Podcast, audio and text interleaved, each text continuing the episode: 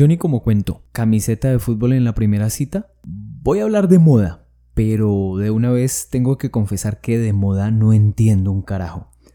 Mi ropa es la de cualquier señor genérico. A mí no me gusta ir a medirme chiros, sinceramente, ni ir a escoger colores, nada de eso. Yo voy a Arturo Calle o a Kenzo Jeans, escojo algo azul de mi talla, me aseguro de que la barriga no me quede muy torturada y listo. Entonces, la verdad no soy autoridad para decir qué se debe poner uno cuando va a salir con alguien por primera vez.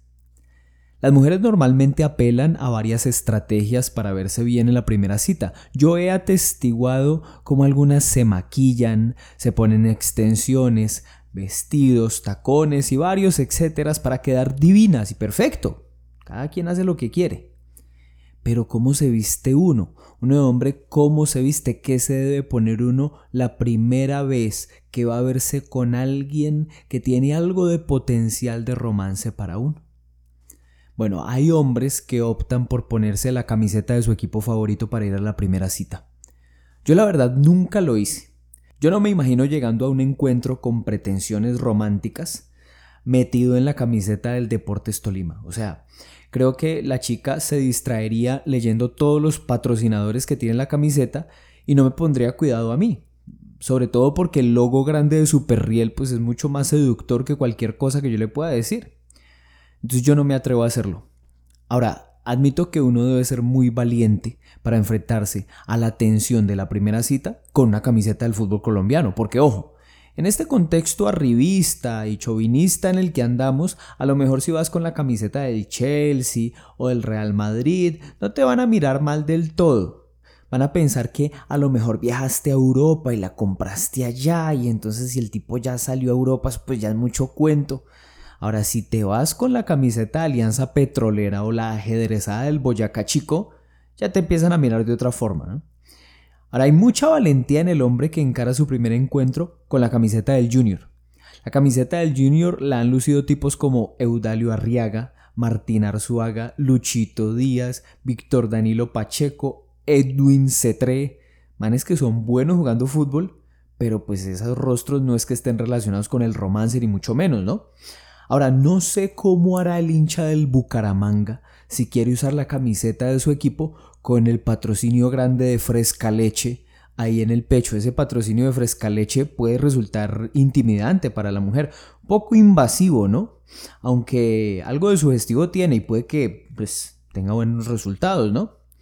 En cuanto a las desventajas que puede traer el hecho de presentarse con una camiseta del equipo favorito es la percepción de seguridad. Estamos en un mundo que cada vez visibiliza más la violencia. Y naturalmente esto ha traído mucha prevención. Eso ha generado que la gente sea desconfiada y que ante el primer signo de alerta salga corriendo. Imaginen la reacción de una mujer cuando ve llegar al man con la camiseta de Atlético Nacional. O sea, esa mujer va a salir despavorida gritando y agarrando el bolso con fuerza, porque pues yo no es que odie a Pues sí lo odio, pero, pero es que esa camiseta es prácticamente la dotación de un sicario, es, es horrible, es muy fea. Y pues uno ha visto varias portadas del espacio, del cubo, de la cariñosa, y pues muchas veces el maleante tiene esa camiseta puesta y pues ¿qué vamos a hacer? Se empiezan a construir imaginarios, yo no tengo la culpa de eso. Ahora conozco un amigo que usa camisetas de equipos desconocidos. Entonces el tipo tiene toda una parla, tiene todo un show ya montado en torno a eso. Él llega con la camiseta, por ejemplo, del Berliner FC Dynamo, un equipo de la extinta Alemania comunista. Y llega y le tira a la niña algo tipo, mira, es que esta camiseta es de un equipo que tuvo un sueño obrero, un sueño de soberanía, un sueño de emancipación. Obvio, eso fue una causa perdida pero al alma le gusta transitar por esos senderos y tal vez la causa, no sé, aparezca en tu mirada. Ahí la pelada desata toda su creatividad, se inventa el tipo y puede que la estrategia le funcione, puede que la pelada piense, ay, este es viajado, es leído, es culto, no sé.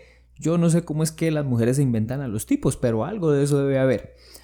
Ahora, yo no sé cómo podría meterle discurso inspirador a la camiseta del Deportes Tolima. O sea, ¿qué puedo decir? Mira, estos son los colores del equipo de un viejito que fue senador y que es dueño de un asadero que se llama Cocorico. O sea, pues yo no, yo no creo que Cocorico sea una palabra que uno quiera escuchar en la primera cita, ¿no? Yo no sé si don Gabriel Camargo, la imagen de don Gabriel, pues resulte sugestivo como para que la contertulia se entusiasme y lo deje avanzar a uno. No, no, no le veo mucho potencial. Yo sinceramente creo que a nosotros los hinchas del Tolima, aparte de sufrir lo que sufrimos por lo que pasa en la cancha, pues nos toca bregar de más cuando vamos a una cita con la camiseta del equipo, porque ¿cómo hacemos? Vestir la camiseta del equipo que uno ama tiene otro problema. Si usted compró la versión original, puede estar protegido de esta. Pero si de pronto le metieron una camiseta chiviada, tiene que tener mucho cuidado porque las camisetas chiviadas producen una chucha insoportable. O sea, la chucha de camiseta chiviada es devastadora. O sea, esa vaina es peor que Chernobyl. Por donde pasa esa camiseta no vuelve a crecer nada. La tierra se vuelve estéril, árida es un desierto después de que esa camiseta transita y exuda esos aromas, esos buques pesados que carga, esas maldiciones. Esas camisetas le pueden hacer exorcismo incluso porque son tremendas.